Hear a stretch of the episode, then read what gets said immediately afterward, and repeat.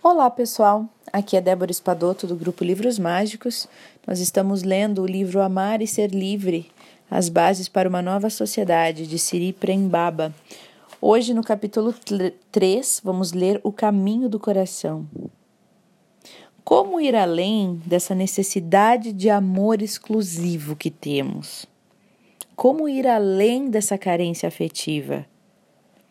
A resposta está dentro das próprias relações humanas.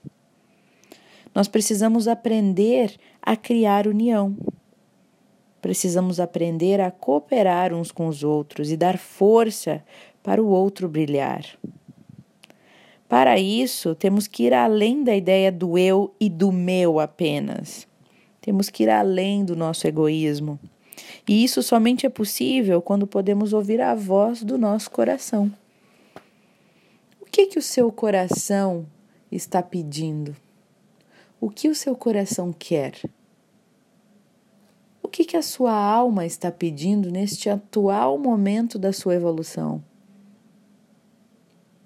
A resposta está no, no encontro entre o Ocidente e o Oriente, no caminho do meio, que também podemos chamar de caminho do coração.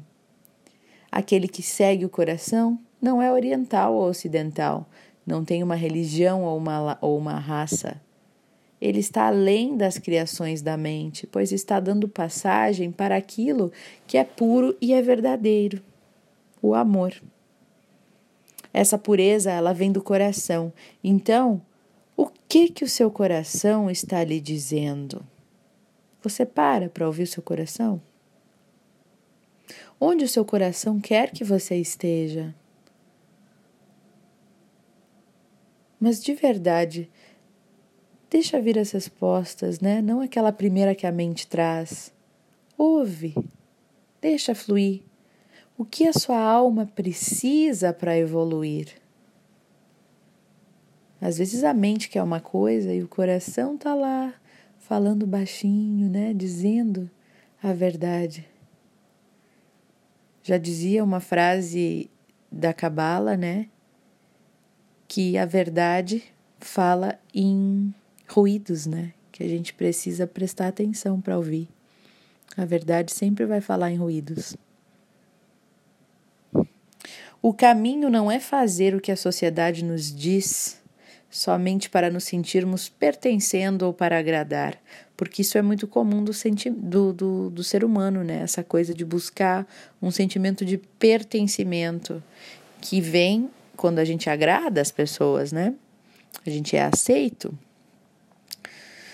Então a ideia não é essa, né? Buscar essa resposta primeira que vem na mente, que é para caber na, nas regras e ser aceito por todos, mas também não adianta nos, rebe nos rebelarmos contra tudo isso, porque isso é o que nos foi ensinado, né? Isso é o que é onde vivemos, é o nosso ambiente. Então não adianta a gente virar rebelde e tentar provar para todo mundo que nós somos livres, independentes e que fazemos tudo o que temos vontade de fazer e ponto final, porque esse é o caminho e ainda um produto da carência afetiva e da, e da vingança é, que nos habita, né? Vou falar para todo mundo e tentar convencer as pessoas, não. Qualquer ação, lembrem disso, qualquer ação que tenha o objetivo de provar algo a alguém ou a nós mesmos, nasce da carência já. Né? Ela já está nascendo de um, de um sentimento negativo, do egoísmo e da carência. Então, o caminho do coração, ele só é possível quando estamos ouvindo a voz do coração, que é a voz do nosso ser superior, da nossa essência, da nossa intuição pura. E essa voz é a voz do divino dentro de nós. A experiência da liberdade ou da unidade, ela só é possível quando podemos seguir o coração. Mas seguir o coração pode ser perigoso, uhum. porque muitas vezes esse caminho que o coração quer, ele vai contra tudo o que a sociedade determina como correto. Porém, eu lhe digo, é preciso ser fiel ao coração. Eu estou lhe convidando a abrir os braços para esse perigo. Eu lhe convido a ser fiel somente ao seu coração e nada mais, ninguém mais. Será que você consegue? Ser fiel somente, não à sua mente, ao seu coração. Para iniciar essa aventura e saber distinguir entre a voz do coração e a voz da mente condicionada e viciada, cheia de vontades e necessidades e desejos, o, o autoconhecimento é fundamental. O autoconhecimento deve estar sempre em primeiro lugar. Você precisa se autoconhecer. É preciso também tomar consciência dos nossos mecanismos de defesa, porque estamos cheios deles, né? Das nossas carências e também das nossas maldades. Todos nós temos as nossas maldadezinhas dentro de nós, o nosso lado escuro. Porque se conseguirmos olhar para isso, olhar para as nossas carências, os nossos mecanismos de defesa, os nossos, o nosso lado negro, iniciaremos a purificação desses aspectos no nosso sistema. E dessa maneira poderemos ouvir com mais clareza o que o coração tem a nos dizer. Esse é o caminho que eu proponho. Autoconhecimento, né, pessoal? Analisar, reanalisar situações passadas, olhar como que você agiu. Era mesmo culpa do outro? Foi realmente você uma vítima da situação? Ah, isso aconteceu, eu não percebi, simplesmente aconteceu e foi assim. Quando eu vi, já tinham, já tinham me levado para aquela situação. Será mesmo?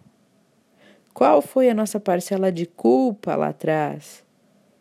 O que que a gente é, que que a gente trouxe, né? Qual nossa responsabilidade em determinadas situações do passado? Que a gente culpa até hoje todo mundo menos a gente, né? Partindo do princípio de que tudo que vem a gente, que vem até nós, nós estamos atraindo, então parar para refletir. Começa lá, com a situação mais traumática que você teve, volta lá atrás, pensa qual foi sua parcela de responsabilidade, a sua maldade, o seu mecanismo de defesa, que como que você conseguiu agir naquela época, qual foi seu nível de entendimento naquela época para que você pudesse agir daquele jeito.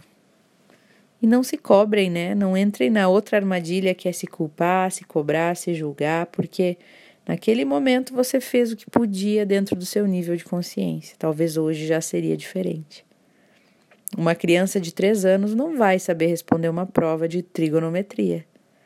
Mas quando tiver 18, de repente já consegue, já está num outro nível. Então, não se cobre naquele momento de consciência mais bebê, né? Mas faça essa autoanálise e comece a se conhecer. Um abraço para você, pessoal. Boas reflexões e até o próximo áudio.